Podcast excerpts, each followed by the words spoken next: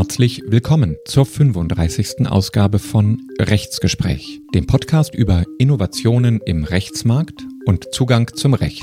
Am Mikrofon Kurt Brügmann. Meine Gäste heute Emanuel Tofik und Markus Kaulatz. Mit dem Juraprofessor Emanuel Tofik spreche ich über Empirie, die er in Rechtswissenschaften und Rechtspraxis vermisst, Digitalisierung und ihre Auswirkungen auf das Recht, sowie über Diversität, die auch eine Einstellung ist und uns helfen kann, alle Rechtsunterworfenen im Blick zu behalten. Und wir unterhalten uns über die Juristinnenausbildung in Deutschland. Außerdem spreche ich mit dem Rechtsanwalt Markus Kaulatz über das Metaverse. Denn ich bin neugierig, ob so ein neues Universum eigentlich mit einem eingebauten Rechtssystem startet oder ob Recht im Metaverse neu erfunden werden muss oder kann. Interessant, in beiden Rechtsgesprächen schaue ich mit meinen Gästen nach China, aber das werden Sie, werdet ihr gleich selbst hören können. Mein Lesetipp am Ende dieser Folge Eva Hugo, Vernehmlassung, Anhörung, Konsultation. Die Beteiligung externer Interessen im vorparlamentarischen Gesetzgebungsprozess.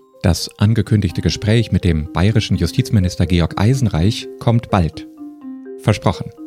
Wie immer ich freue mich über Feedback, Abos, Likes und wenn Sie, wenn ihr den Rechtsgespräch Podcast auf dem Apple Podcast Player hört, über eine 5-Sterne-Bewertung. Bevor wir einsteigen, kommt jetzt ein Hinweis auf den Sponsor dieses Podcasts, Juris.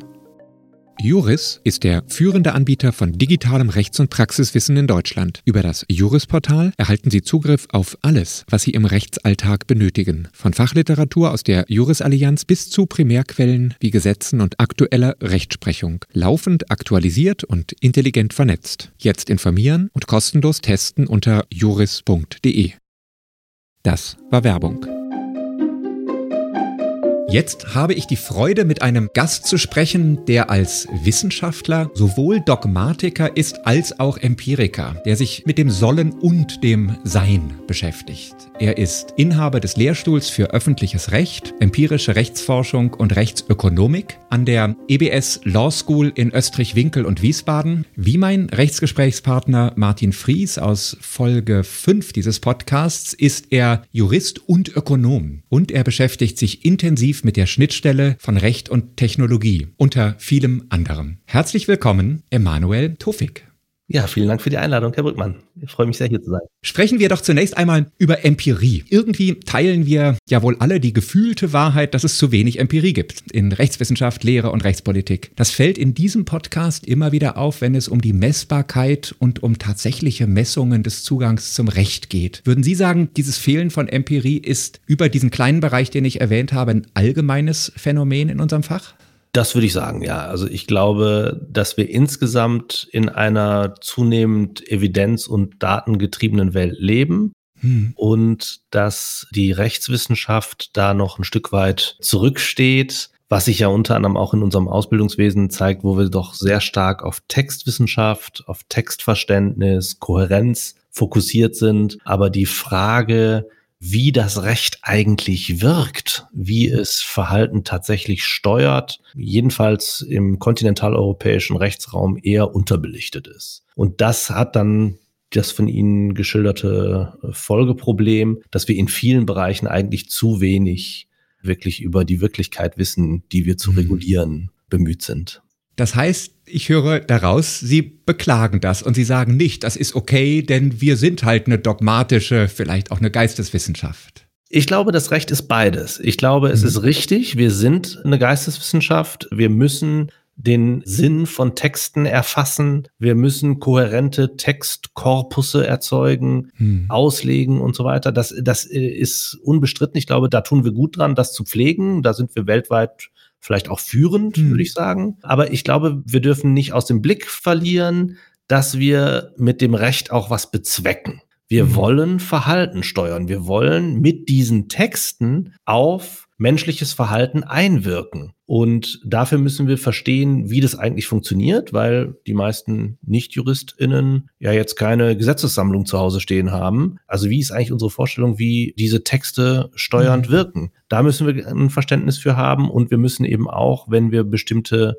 Regelungsbereiche rechtlich bearbeiten, ein gutes Verständnis dieser Regelungsbereiche haben. Und da bedauere ich, dass Mhm. es vielleicht ein bisschen zu kurz Mhm. kommt bei der Perspektive, die wir als deutsche JuristInnen Mhm. üblicherweise einnehmen. Bevor wir gleich vielleicht zu dem Warum kommen, würde ich noch die Frage stellen, gibt es in vielen Bereichen, die uns interessieren, die Empirie nicht oder nehmen wir sie schlicht nicht zur Kenntnis? Das ist eine sehr gute Frage. Ich würde sagen, es gibt sie vielfach nicht, weil Empirie für die Rechtswissenschaften oder insgesamt für das Rechtssystem eine spezifische Empirie ist. Also äh, ich mag als Beispiel mal bringen, wenn es um die Glücksspielregulierung geht, da habe ich selber mal empirisch zu geforscht, dann kann man sich fragen, okay, der Gesetzgeber möchte gefährliche Spiele einhegen. Was bedeutet Mhm. gefährlich?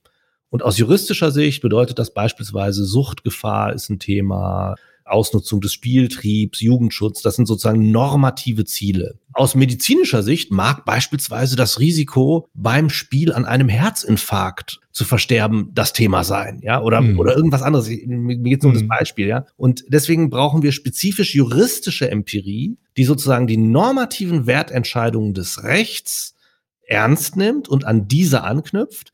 Und deswegen ist auch die Rezeption von Empirie aus Nachbarwissenschaften immer mit einer gewissen Vorsicht zu genießen. Das Mhm. muss man immer normativ einhegen, meines Erachtens. Und deswegen würde ich sagen, es gibt viel Empirie nicht. Das führt mich jetzt zu der Frage, woran liegt das? Ich würde vielleicht nicht nur die Frage stellen, sondern eine Beobachtung aus meiner Perspektive mal in die Diskussion reingeben und die hat was mit der Regulierung der Berufe und des Berufs, in dem ich als Anwalt tätig bin, zu tun. Ich frage mich manchmal, ob wir, wenn es um unsere eigenen Dinge geht, Angst vor der Wirklichkeit haben. Ich frage das deshalb, weil ich vor kurzem ein Beispiel gelesen habe, was mich fasziniert hat. Das ist ein Beispiel aus dem 18. Jahrhundert. Im 18. Jahrhundert gab es eine riesengroße Diskussion unter Medizinern, als das Thermometer eingeführt wurde. Damals haben Ärzte vor diesem neuen Gerät gewarnt. Es sei überhaupt nicht geeignet, Fieber zu messen. Fieber sei nichts Quantitatives. Es sei etwas Qualitatives, was nur erfahrene Ärzte durch Handauflegen messen könnten. Ärzte, die Thermometer nutzten, die wurden sogar als inkompetent angesehen, weil die sich nur auf die Quantität verlassen haben. Und das ist etwas, das sehe ich sozusagen strukturell, wenn ich manch eine rechtspolitische Diskussion mir anschaue, dass ich mich frage,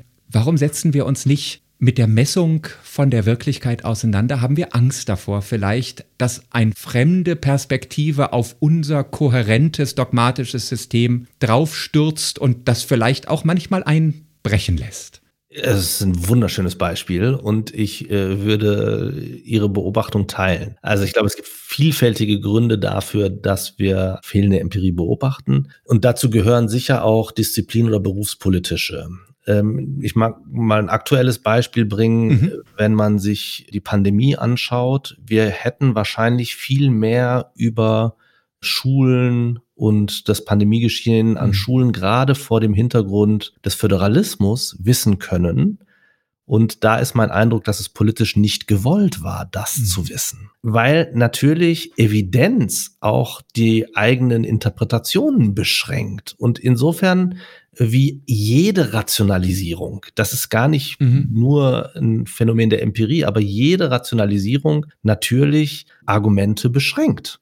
Das ist Mhm. ja der Sinn von Rationalität und von intersubjektiver Vermittelbarkeit und von Methode und so weiter, dass wir gewisse Argumente ausscheiden, die gelten dann nicht mehr. Und das mag sozusagen vielleicht disziplin- und berufspolitisch ein Aspekt sein. Ich glaube, das wird nochmal verstärkt dadurch, dass Empirie sehr, sehr aufwendig ist. Mhm. In der Durchführung ist sehr langwierig. Ähm, Es ist auch fehleranfällig. Also ich würde auch Policy-Vorschläge nie auf eine einzige Studie fußen, sondern ich würde immer Ja. sagen, man muss das Phänomen von verschiedenen Seiten betrachtet haben, mit verschiedenen Methoden. Das muss dann so ein emergentes Bild entstehen von dem sozialen Phänomen, das ich regeln möchte. Und das erhöht den Aufwand natürlich nochmal. Also es ist nicht nur die eine Studie ist aufwendig, sondern Mhm. die eine Studie rei- reicht dann noch nicht mal, Mhm. sondern man will möglichst mehrere Studien. Dadurch wächst der Aufwand dann nochmal exponentiell. Und ich glaube, dritter Aspekt ist, dass wir nicht gut ausgerüstet sind. Also Ja. wir lernen das kaum im Studium. Äh, Und das bezieht sich jetzt gar nicht nur auf die empirischen Studien, die wir beide jetzt vielleicht im Blick haben, wenn wir von Empirie sprechen, sondern ich meine, wenn sie darum, wenn es darum geht, Zeugenaussagen zu bewerten oder so, das sind ja auch oder äh, ein Sachverständigen äh, ähm, Gutachten zu interpretieren und zu verstehen, das sind ja auch empirische Befunde, die wir dann im Gerichtsprozess, im Verwaltungsverfahren und so weiter einbringen und verstehen müssen. Und auch für dieses Verständnis, für diese Importe extrajuridischer Wissensbestände sind wir nicht besonders gut gerüstet. Und ich glaube, das alles führt dazu, dass man sagt, ja, brauchen wir nicht, ist nicht wirklich nötig, ist auch mhm. schwierig. Und wir behelfen uns dann ganz oft so mit Alltagsplausibilisierung. Und mhm. das ist wirklich ein Problem. Ja, weil Ex-Fall so Quodlibet, also äh, aus falschen Annahmen, aus widersprüchlichen Annahmen kann man alles folgern. Da gibt's auch, also, äh, weil Sie jetzt eine Anekdote erzählen, es gibt ein wunderbares Buch. Sehr gerne. Everything is obvious once you know the answer. Und es beginnt, der Autor beginnt mit der äh, Darstellung, dass er eine empirische Studie durchgeführt hat und der Hälfte seiner KollegInnen sozusagen die wahren Ergebnisse mitteilt und der anderen Hälfte das Gegenteil dieser Ergebnisse. Und beide Gruppen sagen aber, ja, war ja klar. Da kann ich dir erklären, das liegt da und daran. Und also unsere Fantasie ist sozusagen so reich, dass sie verschiedene Interpretationen der Wirklichkeit erlaubt und zulässt und empirische Befunde können uns helfen, das zu steuern, das zu beschränken, das präziser zu sehen. Deswegen glaube ich, sie sind wichtig. Und wie gesagt, sie sind wichtig neben der dogmatischen, äh, hermeneutischen Wissenschaft, neben dem Textverständnis. Und insofern hm, kommen wir vielleicht auch full circle zu Ihrem Thermometer. Ich glaube, es ist richtig, dass wir Fieber mit Grad Celsius messen, aber für den Befund hinterher, für die Diagnose der Krankheit brauchen wir mehr als die Gradzahl. Und deswegen glaube ich auch, dass die Sorge vieler JuristInnen vor der Empirie vielleicht unberechtigt ist, weil tatsächlich die Kompetenz erforderlich ist nach wie vor und vielleicht zusätzlich sogar an Bedeutung gewinnt und nur präziser und besser wird. Herr Tofik, bleiben wir vielleicht ein bisschen bei Empirie und ergänzen unseren Blickwinkel auf das Themenfeld Digitalisierung. Sie haben mir im Vorfeld geschrieben, dass, ich zitiere jetzt mal, wenn wir die Effekte der Digitalisierung unserer Gesellschaft verstehen wollen, ein Grundverständnis von Empirie und Statistik unentbehrlich sind. Wollen Sie das mal ausführen, was Sie damit meinen? Ja, ich glaube, im Zentrum dessen, was wir als Digitalisierung begreifen und als künstliche Intelligenz äh, und das, was wir an Phänomenen, an Algorithmen sehen auf Twitter, Facebook, Instagram und Co. Im Kern all dieser Prozesse steckt Statistik. Also anders als beispielsweise auch die künstliche Intelligenz der 70er, 80er Jahre, wo man darüber nachgedacht hat, Algorithmen zu erschaffen, die sich selbst optimieren, geht es heute nicht mehr darum, dass man die Algorithmen irgendwie optimiert, sondern die Datenbestände verfeinern sozusagen den Algorithmus. Und das ist möglich durch die viel größere Rechenkapazität, die wir heute zur Verfügung haben. Die ist ja wirklich explodiert. Und im Kern all dieser Verfahren, Microtargeting, was Sie angezeigt bekommen als Werbung, wenn Sie auf Amazon gehen, wenn Sie Netflix-Vorschläge erhalten, also überall, wo Sie in der Welt mit diesen Algorithmen konfrontiert werden, steckt Statistik, steckt Stochastik im Zentrum.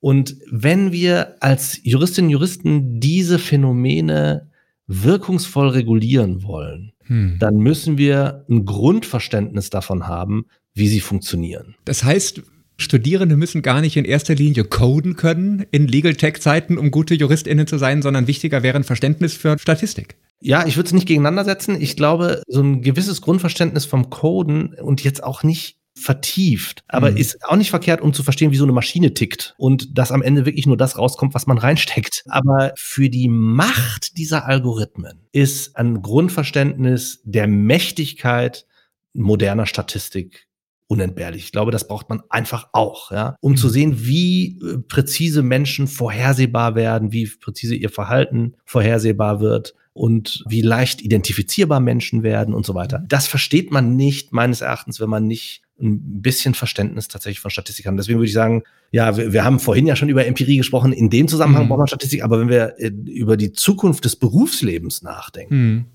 auch von uns Juristinnen und Juristen, dann spielt Statistik, äh, spielt eine Empirisierung, eine Datengetriebenheit in Zukunft mit Sicherheit eine sehr viel größere Rolle. Und wenn wir ähm, unsere Studierenden darauf vorbereiten wollen, müssen wir sie auch mit einem Grundrüstzeug in diesem Bereich ausstatten. Sie haben jetzt mehrfach erwähnt, dass das ein Thema ist, was in der Juristenausbildung in Deutschland eher unterbelichtet ist. Jetzt würde ich gerne mal profitieren von Ihrem internationalen Blick. Gibt es Juristinnen-Ausbildungssysteme, bei denen Sie sagen, die können wirklich Vorbild sein für die deutsche Juristenausbildung? Oder ist die deutsche Juristenausbildung, abgesehen von so ein paar Stellschrauben, an denen man drehen könnte, eigentlich gut und tauglich zukunftsfähige Juristinnen und Juristen zu produzieren? Jetzt machen Sie ein ganz großes Fass auf. ich weiß, ich habe mich jahrelang ausschließlich beruflich mit Juristenausbildung beschäftigt und ich weiß, dass das für Sie auch ein großes Thema ist.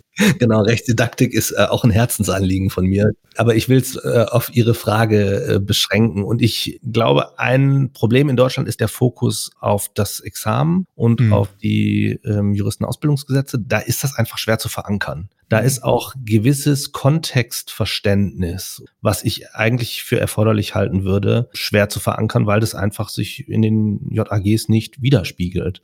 Im angelsächsischen Bereich ist das ein bisschen anders. Also ich kenne die USA ganz gut. Mhm. Da haben sie andere Möglichkeiten, sich zu spezialisieren, ihr Wissen zu vertiefen. Und dementsprechend sind die Angebote gerade im Bereich Rechtsempirie, aber auch äh, im Bereich Digitalisierung doch deutlich breiter und fortgeschrittener. Jedenfalls an den Spitzen Schools. Das ist auch nicht überall so. Und ich glaube, die Herausforderung für die deutsche Juristinnenausbildung liegt darin, das Gute, was wir haben, nicht aufzugeben, äh, daran festzuhalten. Die dogmatische Ausbildung, der Umgang mit den hermeneutischen Methoden, die wir hier erlernen, ist wirklich herausragend im internationalen Vergleich auch. Mhm aber sozusagen zu ergänzen durch die Fähigkeiten, die zukünftige Generationen von Juristinnen und Juristen ohne jeden Zweifel dringend brauchen werden an diesen Schnittstellen und eben so Grundverständnisse. Das ist ja insgesamt ein Trend. Das ist, Sie haben die Medizin vorhin angesprochen. Das ist nicht nur bei den Rechtswissenschaften ein Trend. Wir sehen insgesamt unsere Welt, unsere Entscheidungssysteme werden evidenzbasierter. Hm. Das sehen Sie auch ähm, in der BWL, in den Unternehmen und so weiter. Und dieser Megatrend erfasst auch das Recht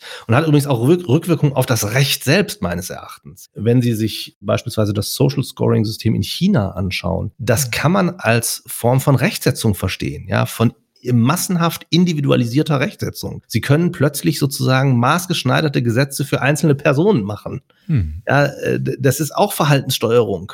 Und insofern sind das sozusagen Wirkungen, die auf das Recht zurückkommen werden, mhm. mit denen wir uns auch auseinandersetzen müssen, wo unsere Fantasie noch gar nicht ausreicht, aber wo diese Fähigkeiten auch wieder, Grundverständnis, Statistik, Grundverständnis, Digitalisierung, Algorithmen, Funktionalität, unentbehrlich sind. Ich habe, das fällt mir gerade ein und ich kann leider die Quelle nicht benennen, vor nicht allzu langer Zeit gelesen, dass es Forschung dazu gibt, dass in China ein strukturell ähnliches Vertrauen in das Social Scoring System bei einem Großteil der Bevölkerung besteht, wie bei uns strukturell das Vertrauen in die Funktionsfähigkeit des Rechtsstaates. Und da wurde die These aufgestellt, dass dieses Social Scoring System in diese Lücke stößt, die der fehlende Rechtsstaat nach unserem Verständnis offen gelassen hat. Das fand ich hochinteressant. Ja, das sind wirklich spannende äh, Prozesse, an deren Anfang wir stehen. Ja, und ähm, ja, ich glaube, wir müssen uns ausrüsten, die verstehen und begleiten zu können.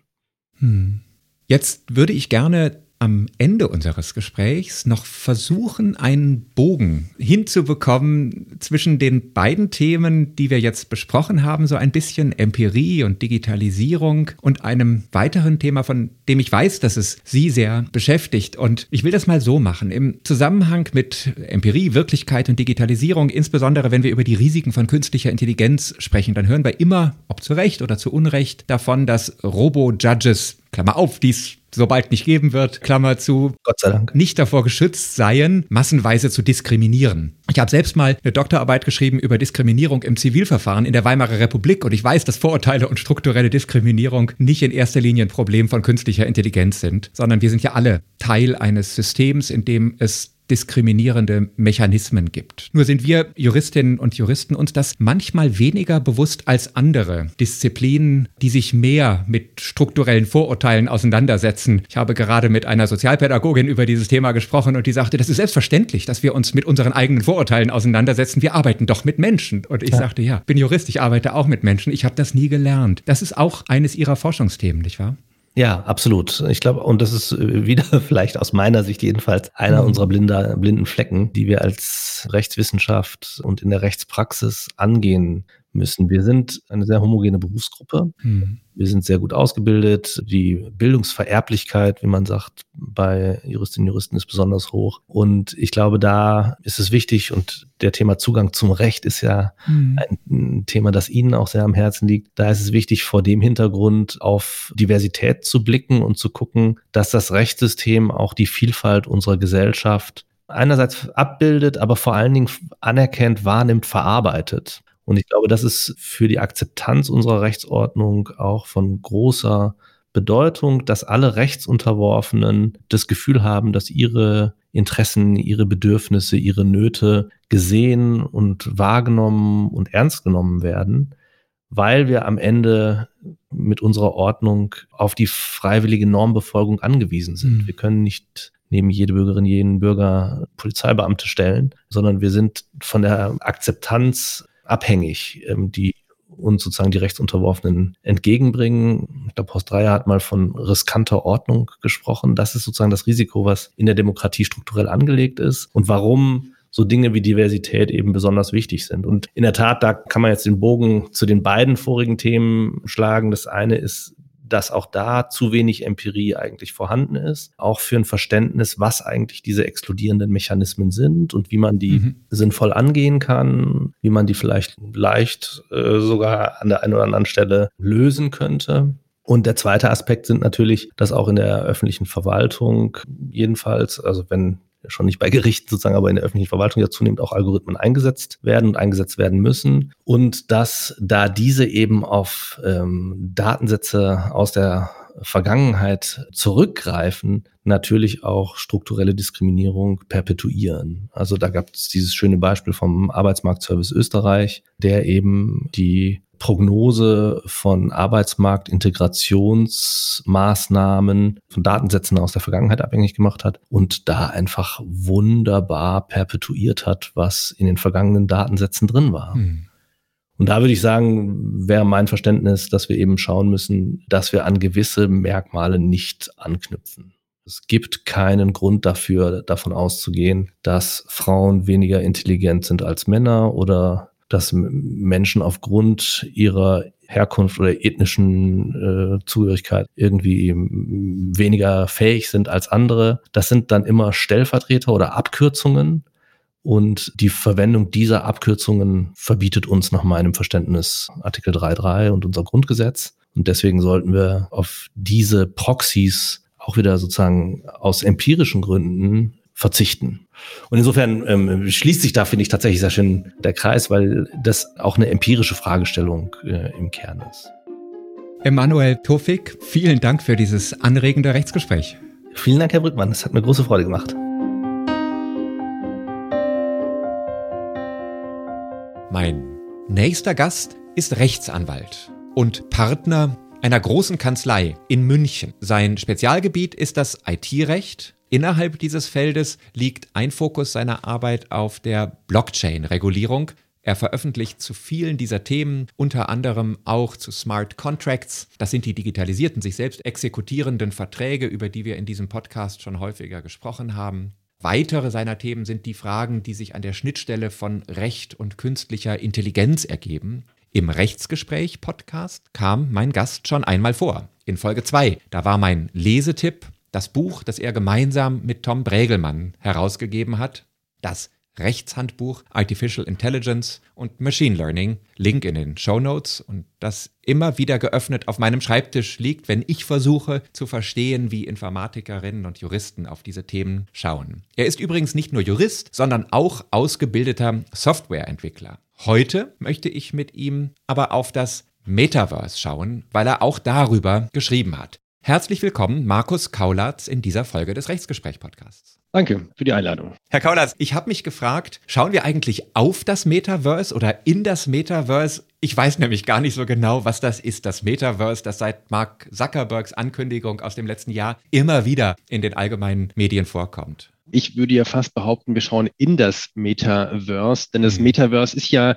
letztlich nichts anderes als eine Art virtuelle Welt, wobei man ja auch mhm. dazu sagen muss, es gibt ja auch nicht nur das Metaverse, sondern selbst jetzt in diesem jungen Jahr 2022 haben wir ja ganz verschiedene Metaverse. Mhm. Und ich bin mir ganz sicher, dass wir in den nächsten zehn Jahren noch viel mehr Metaverse bekommen, also virtuelle Welten, in denen wir uns dann digital mit unserem Avatar oder wie auch immer fortbewegen. Danke. Ich habe vor kurzem in einem Podcast des NDR den Unternehmer Finn Kliemann gehört. Der Podcast heißt übrigens Die Idee und ist sehr empfehlenswert. Und der hat gesagt, das Metaverse sei gar kein Ort, sondern ein Zeitpunkt, nämlich der, in dem unsere Aufmerksamkeit hauptsächlich im Internet ist. Das fand ich interessant, aber ich habe es trotzdem noch nicht so richtig verstanden. Was ist dieses virtuelle Universum, das Metaverse oder Metaversum genannt wird? Diese These gilt ja interessanterweise nicht nur für das Metaverse, sondern für unser gesamtes digitales Leben, sei es mhm. jetzt auf Facebook, LinkedIn oder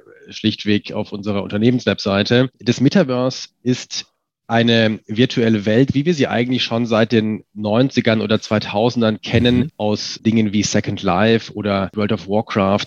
Virtuelle Welten, in denen ich mich wie auch immer fortbewege an meinem Computer. Und das Besondere dieses Metaverses oder warum wir überhaupt jetzt diese Diskussionen neu haben, mhm. ist zum einen bestimmt, weil Facebook nun Meta heißt und es da gewisse Überschneidungen gibt, aber mit Sicherheit auch, dass wir aufgrund der technischen Entwicklungen der letzten Monaten und Jahre mhm. in der Lage sind, dieses Metaverse anders zu benutzen als diese virtuellen Welten der 2000er Jahre. Und der große Unterschied ist nicht nur bessere Grafik, schnellere Internetverbindung, Zugang über den Browser und 3D-Welten, virtuelle Realitäten, Augmented mhm. Reality und so weiter, sondern auch die Nutzung der Blockchain-Technologie, die diesen Zugang zu dem Web 3 ermöglicht. Also wir sind ja Web 3, diese Fortentwicklung des mhm. aktuellen Internets. Wir haben ja das Web 1, war so in den 90ern, ich kann Inhalt nur lesen, wenn ich eine Webseite besuche zum Beispiel. Web 2 war irgendwann, ich kann lesen und schreiben.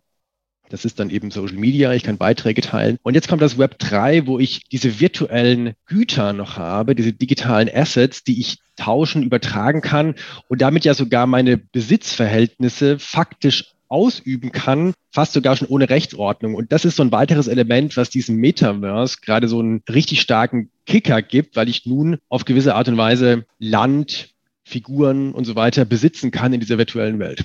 Warum sollte ich Interesse daran haben, diese virtuellen Dinge zu besitzen? Ist das Handelsware für mich oder wie kann ich damit umgehen im Metaversum? Ich glaube, die Frage ist nicht so sehr, warum will ich Besitz an virtuellen Gegenständen? Ich glaube, mhm. die Frage ist eher, will ich in dieser virtuellen Welt ein Stück weit leben, also ein Stück weit meiner Zeit darin verbringe, okay. so wie ich heute eben auf LinkedIn und Facebook oder wo auch immer meine Zeit verbringe, würde ich meine Zeit eben dann in dem sozialen Netzwerk verbringen, was aber grafisch sehr anspruchsvoll ist, mhm. wo ich mich fortbewegen kann, wo ich auch eine gewisse Welt aufbauen kann. Und dazu gehört dann natürlich auch, dass ich über gewisse Dinge tatsächlich verfügen kann. Aber das Metaverse ist ja mehr als nur ein Computerspiel. Das Metaverse ist deutlich mehr als ein Computerspiel. Die aktuellen Metaverse bauen irgendwie mhm. auf dem, auf der Idee eines Spieles auf, gerade weil die Community in diesem Bereich sehr, sehr groß ist. Aber klar geht's weit darüber hinaus. Wenn wir uns ansehen, welche Unternehmen virtuelle Betriebsstätten im Metaverse haben und wo ich mir virtuelle Schuhe kaufen kann von gewissen Marken. Mhm. Das heißt, es deutet momentan sehr viel darauf hin, dass das, was heute die sozialen Netzwerke sind, im Sinne von einer App, von einer Webseite, das wird künftig das soziale Netzwerk sein, in dem ich künftig mich fortbewege und zwar tatsächlich ein Stück weit auch real durch Augmented Reality oder was auch immer. Und kann ich mir das dann so vorstellen, dass man das nicht nur am Desktop-Computer, am Schreibtisch macht, sondern dass es dann auch Möglichkeiten gibt, in der echten Welt mit anderen Geräten, VR-Brillen oder so durchs Metaverse zu gehen? Oder ist das dann doch noch eine Schnittstelle, wie wir sie kennen von den sozialen Medien, nämlich einen Bildschirm, auf den wir schauen und in dem wir uns dann bewegen? Ich glaube, dass wir rückblickend, wenn wir mal in zehn Jahren zurückschauen, wird, glaube ich, in diesem Jahr 2022 der Grundstein gelegt sein Und wir werden, glaube ich, in zehn Jahren rückblickend lachen, dass wir heute über einen mhm. Webbrowser Zugang genommen haben das funktioniert heute, weil der Webbrowser eben dieses extrem mächtige Tor ist, hinein in welche digitale Welt auch immer. Aber künftig werden wir sicherlich auch unsere ähm, virtuelle, unsere VR- und AR-Brille aufsetzen, mhm. um dann eben durch die Münchner Straßen zu gehen, um dann gewisse Dinge zu sehen, die mir vielleicht hier auch angeboten werden aus irgendwelchen Metaversen, wie auch immer man den Begriff dann verstehen wird.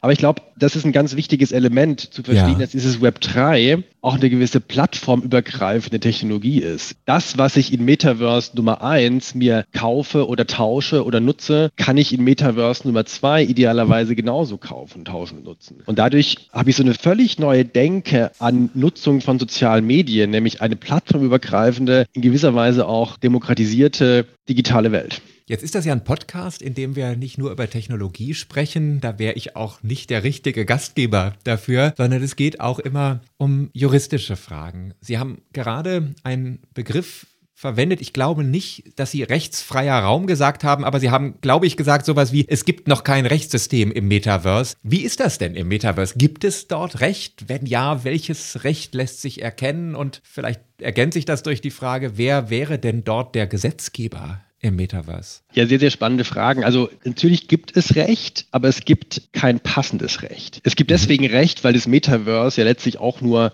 ein Medium, ein Kommunikationsvehikel ist, mit dem wir interagieren und kommunizieren. Sprich, mhm. ich kann über das Metaverse von Ihnen einen digitalen Schuh kaufen. Ich kann aber mhm. auch diesen digitalen Schuh von einem Unternehmen kaufen. Das heißt, dann stellen sich die IPR-Fragen, die wir heute auch schon haben. Also was ist denn das anwendbare Recht, wenn ich jetzt von einer Person, die in Frankreich sitzt, einen Schuh kaufe? Diese Rechtsfrage ist ja im Grundsatz durch die Rom-1-Verordnung und so weiter ja ein Stück weit schon gelöst. Es wird hier deswegen wahrscheinlich ein Ticken komplizierter, weil ich mitunter gar nicht weiß, wo denn meine Vertragspartner überhaupt ihren ständigen Wohnsitz haben oder ob vielleicht mein Vertragspartner gar keine natürliche Person ist, sondern vielleicht einfach nur ein Computer, was dann nochmal ganz viele weitere Rechtsfragen aufwirft, die ich aber gar nicht in jedem Einzelfall vielleicht lösen mag, sondern für die ich vielleicht eine Lösung brauche, die mir dieses Metaverse selbst stellt. Und die Folgefrage wäre dann, müssen wir nicht für diese Metaverse eine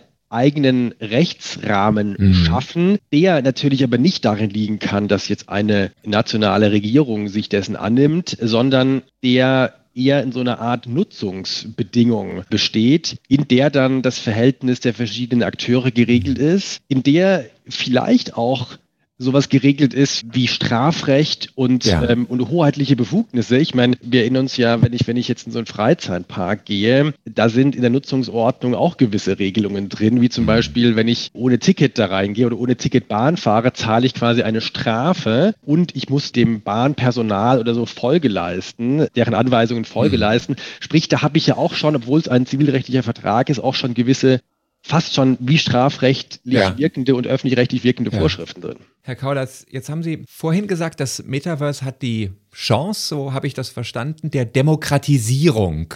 Wenn wir jetzt aber über Recht sprechen, das im Metaverse geschaffen wird, wie passt ein Metaverse, was von Facebook oder ehemals Facebook, Mark Zuckerberg beherrscht wird, der die Spielregeln setzt für sein Metaverse, wie passt das mit der Idee der Demokratisierung von Regeln zusammen? Also die Idee des Metaverses ist ja, dass die Regeln nicht von einem einzigen geschaffen werden. Diese Idee der Blockchain, die Idee des Web 3 ist ja die Teilhabe aller, die daran mitwirken, die Teilhabe aller, die darüber entscheiden. Man spricht ja im Blockchain-Kontext auch von dezentralen Organisationen und so weiter. Sprich, diese Spielregeln dieser Metaverse werden idealerweise von den Leuten geschrieben, die das Metaverse auch nutzen, was im Zweifel eben sehr, sehr viele sein können. Das ist die Idealvorstellung des Web 3. Dass es so am Anfang nicht laufen wird, davon wird man wohl wahrscheinlich ausgehen müssen, dass ja. gewisse Player da eine sehr große Rolle spielen werden oder eine gewisse Marktmacht ausüben werden. Das ist, glaube ich, ähm, nicht verhinderbar. Aber die Technologie gibt uns trotzdem die Möglichkeit, hier ein wahnsinnig demokratisiertes Produkt zu nutzen. Es ist ja jetzt wahrscheinlich immer ein bisschen schwierig, China als Vorbild für demokratisiertes Recht heranzuziehen, aber ich erinnere mich gelesen zu haben, dass Alibaba eine Streitschlichtungsplattform geschaffen hat, wo Alibaba anders als eBay und PayPal eine demokratisierte Streitschlichtung geschaffen hat. Ich glaube, da war das so, dass die Käufer und Verkäufer, die auf Alibaba sind, gemeinsam in virtuellen Gerichtsräumen saßen und Streit selbst nach selbst geschaffenen Regeln geschlichtet haben, die Leistungsstörungen, die eben im Kauf und Verkauf von solchen Gütern bestanden. Ist das so eine Idee, dass alle, die kaufen und verkaufen und teilnehmen, auch die Möglichkeit haben, an der Schaffung von Regeln und an der Lösung von Konflikten teilzunehmen? Ich glaube, dass sich über diese Frage der Konfliktlösung im Metaverse noch niemand so richtig vertieft Gedanken gemacht hat, weil ich glaube, es gibt hm. diese Fälle schlichtweg noch ja. nicht. Ähm, aber wenn sie dann mal aufkommen, dann wäre es natürlich schon schön, ich könnte meinen Konflikt über eine mangelhafte digitale Sache im Metaverse vielleicht auch im Metaverse lösen und müsste nicht zum Amtsgericht München deswegen gehen. Ja. Und in der Tat dann eine Art Streitschlichtungsstelle zu haben, die vielleicht auch von mehreren Leuten unterstützt wird, wie auch immer, ist sicherlich sehr attraktiv. Vielleicht auch gepaart mit einer Art Schiedsgerichtsbarkeit, mhm. die dann auch staatenübergreifend entscheidet und dann aber auch in der realen Welt vielleicht auch vollstreckbar wäre, mhm. weil es macht ja irgendwie wenig Sinn, diesen Gedanken des Metaverses im Konfliktfall dann wieder runterzubrechen auf ein nationales Gericht. Wie schaut es aus mit den traditionellen Akteuren, die wir so kennen in der Rechtspflege? Da gibt es die Anwaltschaft, die Justiz, vielleicht die nicht anwaltlichen Legal Tech-Unternehmen. Wird es die auch im Metaverse geben oder ist das dann letztlich nur eine Spielerei und in Wirklichkeit findet das, worum es geht in der Streitschlichtung, wenn es um große Summen geht, dann doch vor den staatlichen Gerichten oder Schiedsgerichten statt. Was glauben Sie, wenn Sie in die Zukunft gucken, wo der größte Teil der Streitlösung stattfindet? Und nach welchem Recht würde das dann passieren? Ich glaube, was da momentan zu sehen ist im Metaverse, ist vieles auch Marketing. Also Unternehmen oder Kanzleien und so weiter, die sich im Metaverse aufstellen. Ich glaube, da ist erstmal so der Marketing-Gag im Vordergrund. Es gibt ja die erste Personal Injury Kanzlei, habe ich gelesen, die in den USA eine Kanzlei-Niederlassung im Metaverse eröffnet hat. Und das war schon auch ganz klar ein, ein Marketing-Gimmick, glaube ja, ja, ich. Genau. Ähm, aber ich glaube schon, dass ähm, mittelfristig diese, diese ganze Idee schon so viel Potenzial Potenzial hat, dass wir das, die Konfliktlösung auch dort, wo der Konflikt entstanden ist, mhm. vielleicht lösen sollten und ihn nicht dort herausnehmen sollten und in ein anderes System ja. geben sollten, ja. was vielleicht deutlich schwerer damit umgehen kann. Was ja nicht heißt, dass wir das Metaverse der staatlichen Hoheit entziehen. Wir denken ja in der realen Welt viel über die Regulierung der Streitlösungsmechanismen nach. Einerseits, wenn es um den Rechtsdienstleistungsmarkt geht, Abgrenzung zwischen Anwaltschaft und nicht anwaltlichen Rechtsdienstleistungsunternehmen. Andererseits Stichwort Digitalisierung der Justiz. Würden Sie sagen, dass so etwas wie das Metaverse, dass man das positiv sehen kann und dass es vielleicht sogar geeignet ist als Labor, als Reallabor für neue vielleicht informelle, vielleicht alternative Streitschlichtungsmodelle, die dann übertragen werden in die reale Welt? Ja, weil nämlich im Metaverse sich zumindest in den kommenden Jahren Menschen aufhalten werden, die eine große Digitalaffinität haben. Das heißt, wir werden dort auf Leute treffen, die sich vielleicht viel leichter tun, Konflikte mhm. digital äh, beizulegen und sich gar nicht in einen Gerichtssaal setzen möchten. Und ich glaube schon, dass wir von diesem Publikum wahnsinnig viel lernen können, wenn es darum geht, wie können wir vielleicht dann auch Konflikte aus der analogen Welt lösen mit solchen Methoden, die wir vielleicht in dieser neuen, dann doch extrem digitalen Welt gelernt haben. Weil es ist ja unstrittig, dass es heute extrem ineffizient ist, für wenige hundert Euro Schriftsätze auszutauschen und alle zusammen nach Nürnberg zu fahren zum Amtsgericht. Da mag es ja schon Ideen geben, die jetzt in diesem Metaverse vielleicht reifen, aber ich glaube auch, dass man das entsprechend auch pushen müsste, weil wir haben ja schon in der, in der Blockchain-Welt gesehen, dass diese Frage der Gerichtsbarkeit keine so wahnsinnig große Rolle spielt. Daher braucht es vielleicht auch diese Akteure, die diesen Rahmen vielleicht gerade schaffen, um damit noch ein Stück weit mehr Rechtssicherheit in dieser virtuellen Welt zu schaffen, was ja letztlich dann auch Sicherheit bringt für die Teilnehmer, seien es jetzt natürliche Personen oder eben Unternehmen. Herr Kaulatz, mit der letzten Frage möchte ich gerne nochmal sozusagen aus der Zukunft in die Gegenwart kommen. Sie sind erfahrener IT-Rechtsanwalt, ohne dass ich jetzt möchte, dass Sie Berufsgeheimnisse verraten. Was für Berührungspunkte zum Metaverse oder zu einem Metaverse haben denn Anwaltskanzleien heutzutage? Also wir haben ja hier das Glück, dass wir bei CMS mittlerweile ein sehr, sehr großes Team haben, was sich ausschließlich mit dem Bereich Krypto und Web3 befasst. Und da kommen mehr und mehr Mandate im Bereich NFT und vor diesem Bereich NFT, also Non-Fungible Tokens, ist der Weg zum Metaverse überhaupt gar nicht weit. Und in der Tat haben wir auch neben wirklich extrem vielen NFT-Mandaten, es ist ja momentan sehr im Trend, mhm. NFTs zu emittieren, haben wir jetzt auch einige Mandate aus diesem Metaverse, wo es eben darum geht, dass man ein Fußballspiel virtuell organisiert, mhm. dass man einen Laden eröffnet virtuell, dass man ein Grundstück vermietet an Menschen, die dort ihre Tiere in dem Fall sind es dann auch NFTs gewissermaßen grasen lassen können. Das führt dann wiederum zu Erträgen in Form von weiteren NFTs und so weiter. Da passiert momentan recht viel. Und wir müssen dann halt die Frage beantworten, wollen wir diesen Geschäften dann auch diesen Rechtsrahmen überstülpen in Form von Nutzungsbedingungen mit hm. irgendwelchen Regelungen zu, ich sage mal in Anführungszeichen, eine Strafbarkeit und so weiter. Und das ist so der typische Konflikt von uns Anwälten in diesem Bereich, dass viele Unternehmen das gar nicht wollen, weil sie sagen, hm. ja, andere machen es ja auch ohne Rechtsrahmen. Hm. Wieso müssen wir jetzt hier AGBs bereithalten? Und wir dann aber sagen, ja, kann schon sein. Die Frage ist halt, willst du es so machen, wie es in fünf Jahren alle machen. Und davon müssen wir ehrlicherweise ausgehen, wenn wir schauen, wie die 90er Jahre ins Internet aussah. Oder willst du halt wirklich in dieser grauen Zone arbeiten, ohne rechtlichen Rahmen? Und dann sind die meisten dann doch eher auf der Schiene, dass sie gerne diese Rechtssicherheit haben, gerade mit Blick auf die dann doch teilweise sehr langen Verjährungsfristen. Markus Kaulatz, Sie haben im ersten Teil unseres Gesprächs gesagt, als wir über Technik gesprochen haben, in einigen Jahren werden wir auf das Jahr 2022 zurückschauen und ein bisschen lachen über die Schnittstelle, die wir damals hatten, weil sich Dinge so rasant rasant ändern. Ich würde mich freuen, wenn wir uns, wenn das Metaverse ein bisschen weiterentwickelt ist, nochmal treffen könnten zu einem weiteren Rechtsgespräch, in dem Sie dann auf die ersten Jahre Metaverse zurückblicken können. Haben Sie herzlichen Dank für dieses inspirierende Rechtsgespräch. Das machen wir. Vielen Dank auch Ihnen. Und nun zum Lesetipp. Ich empfehle heute Vernehmlassung, Anhörung, Konsultation. Die Beteiligung externer Interessen im vorparlamentarischen Gesetzgebungsprozess von Eva Hugo. Titel und Untertitel lassen ahnen, das ist eine Dissertation. Sie ist im Jahr 2017 erschienen, betreut von dem Staatsrechtler Christian Waldhoff an der HU Berlin. Und es ist eine wirklich lesenswerte Dissertation für die, die sich für Gesetzgebung interessieren und dafür, wie gute Regulierung ausschauen kann. Die Autorin Eva Hugo hat außerdem einen angenehm zu lesenden Stil, das will ich einmal erwähnen, weil es bei wissenschaftlichen Arbeiten nicht so häufig vorkommt und weil der etwas sperrige Titel nicht darauf hindeutet. Aber worum geht es in der umfangreichen Arbeit?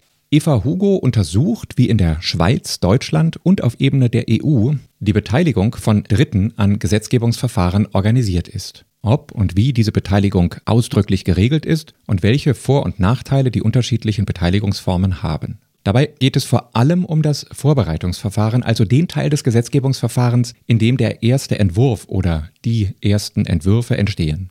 Eva Hugo nimmt NGOs im weiteren Sinne in den Blick. Das sind öffentlich-rechtlich organisierte Kammern, freiwillige Interessenvertretungen von Berufen oder Branchen und die Gruppierungen, die wir üblicherweise als zivilgesellschaftliche NGOs bezeichnen.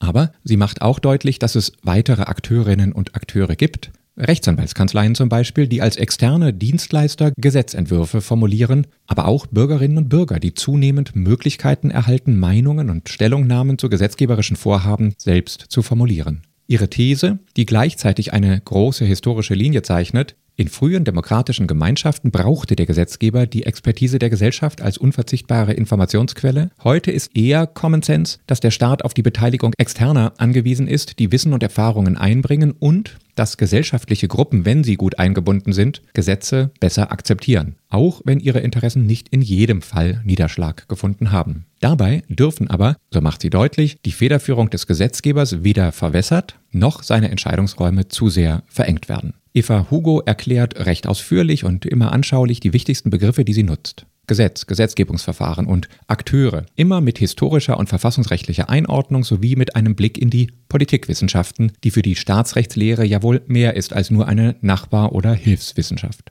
Merkposten für die Detailanalyse sind die eben schon erwähnten Chancen für den Gesetzgeber. Die Risiken, die sie darstellt, liegen nicht auf einer grundsätzlichen Ebene, sondern darin, wie die Beteiligung ausgestaltet ist.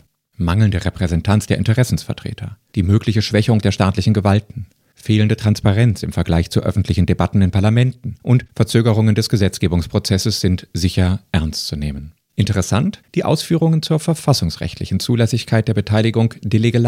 Kurzergebnis ja. Und zu einer verfassungsrechtlichen Pflicht des Gesetzgebers de lege ferenda nein wo die Beteiligung nicht wie in der Schweiz oder der EU ausdrücklich normiert ist. Abseits der ausdrücklichen Pflicht macht Eva Hugo aber richtigerweise deutlich, dass der Staat nicht durch Gesetze einseitig steuern darf, sondern auf die Kooperation mit den Regelungsadressaten angewiesen ist. Zentrum der Arbeit ist eine Darstellung der Beteiligung von Interessenvertreterinnen und Vertretern in der Schweiz, die die Autorin, das wird deutlich, als vorbildlich ansieht. In der Schweiz findet das sogenannte Vernehmlassungsverfahren seine Grundlage in der Bundesverfassung. Es ist recht detailliert ausgestaltet, sowohl im Hinblick auf die Auswahl der beteiligten Kreise als auch auf die Pflicht zur Auswertung von Stellungnahmen und zur transparenten Darstellung von Beteiligung und Auswertung. Die schon erwähnten Vorteile, vor allem Akzeptanz durch Partizipation, gelten natürlich auch in der Schweiz. Interessant ist hier aber auch die Funktion der Referendumsfestigkeit. Das heißt, der Gesetzgeber sichert sich im Grunde genommen durch vorweggenommene politische Debatten mit der Bevölkerung dagegen ab, dass ein Gesetz per Referendum wieder zu Fall gebracht werden kann. Oder sagen wir, er reduziert das Risiko eines Referendums.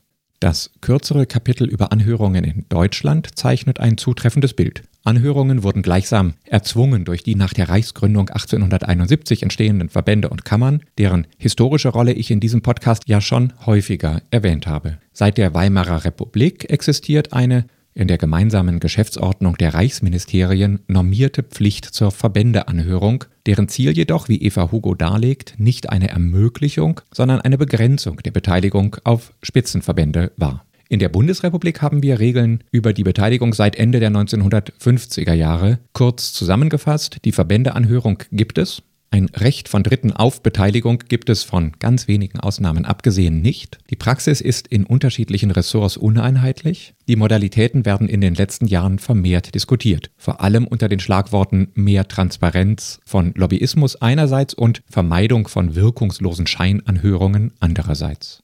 Ein weiteres Kapitel beschäftigt sich mit Rechtsetzungsverfahren in der EU, wo sogar Bürgerinnen und Bürger ermuntert werden, Stellungnahmen abzugeben, positiv formuliert, strukturiert und digital und gleichrangig mit Organisationen der Zivilgesellschaft. Die offensichtliche Kehrseite dieser Medaille, wo auch Interessengruppen in diese Schemen gepresst werden und ihnen Möglichkeiten guter Politikberatung beschnitten werden, suchen sie andere Wege, sich Gehör zu verschaffen. Klammer auf, letztere Klage habe ich aus leidvoller eigener Erfahrung formuliert, Klammer zu. Eva Hugo konzediert der EU das Bemühen, qualitative gute Gesetzgebung anzustreben. An dieser Stelle wird, ohne dass das als Kritik verstanden werden soll, eine kleine methodische Schwäche dieser rechtswissenschaftlichen Dissertation sichtbar. Die Autorin beschreibt das normative Sollen ganz ausführlich. Fürs Sein, also für die Wirklichkeit, genügt anekdotische Evidenz oder Sekundärliteratur. Im anschließenden Vergleich gewinnt die Schweiz vor allem wegen der transparenten Auswertung, die durchaus ein substanzielles Feedback gegenüber denen darstellt, die Stellungnahmen abgegeben haben.